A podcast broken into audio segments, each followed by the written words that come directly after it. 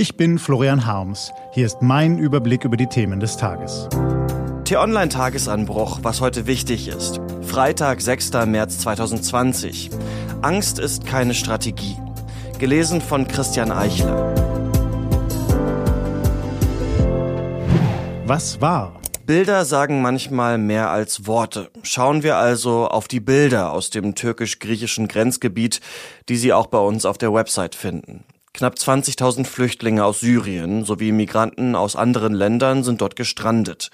Die Menschen hausen in erbärmlichen Notlagern. Sie schützen sich notdürftig gegen Regen und Kälte. Griechische Soldaten patrouillieren an der Grenze. Ein Mann zeigt Tränengas und Blendgranaten, die Polizisten auf die Migranten gefeuert haben.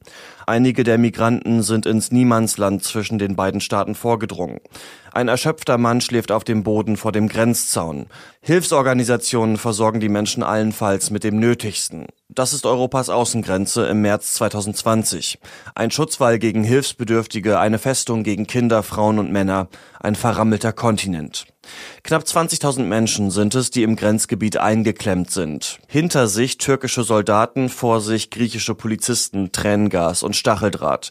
Sie hoffen auf einen friedlichen Zufluchtsort in Europa, aber Europa zeigt ihnen ein erbarmungsloses Gesicht. Die Bilder rufen hierzulande unterschiedliche Reaktionen hervor. Die Grünen wollen schnell helfen und die Menschen einreisen lassen. Die SPD will auch helfen, aber erst, wenn andere EU-Staaten mitmachen. Bundesinnenminister Seehofer von der CSU will nur einige tausend Kinder aufnehmen. Die CDU, die vor der AfD zittert, traut sich nicht mehr irgendwas zu wollen, das mit Flüchtlingen zu tun hat. Das Gros der Bevölkerung ist da schon weiter. In einer Umfrage für das Nachrichtenmagazin Focus meinen 63 Prozent der Befragten, dass sich Deutschland auf die Aufnahme neuer Flüchtlinge vorbereiten sollte. Weniger als ein Drittel findet, dass wir niemanden mehr aufnehmen können. Natürlich, einen staatlichen Kontrollverlust wie 2015 darf es nicht mehr geben, auch eine ungeregelte Einwanderung nicht. Aber Deutschland ist finanziell und organisatorisch in der Lage, gemeinsam mit weiteren EU-Staaten schnell notleidende Syrer aufzunehmen.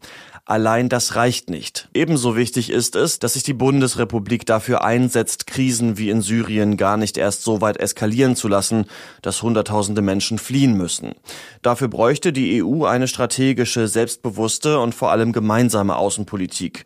Und dennoch hat man in diesen Tagen den Eindruck, dass im Kanzleramt das Wort Strategie keine große Rolle spielt. So kann das nicht weitergehen. In Idlib warten weitere 100.000 Flüchtlinge und es ist unwahrscheinlich, dass die gestern zwischen Erdogan und Putin vereinbarte Waffenruhe wirklich hält. Was steht an? Die EU-Außenminister kommen heute Morgen in Zagreb zu einem Sondertreffen anlässlich des Syrien-Konflikts zusammen. Da können sie mit dem Strategieschmieden ja gleich mal anfangen.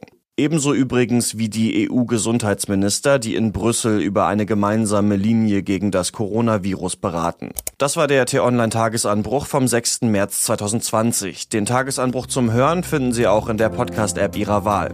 Kostenlos zum Abonnieren. Ich wünsche Ihnen einen frohen Tag. Ihr Florian Harms.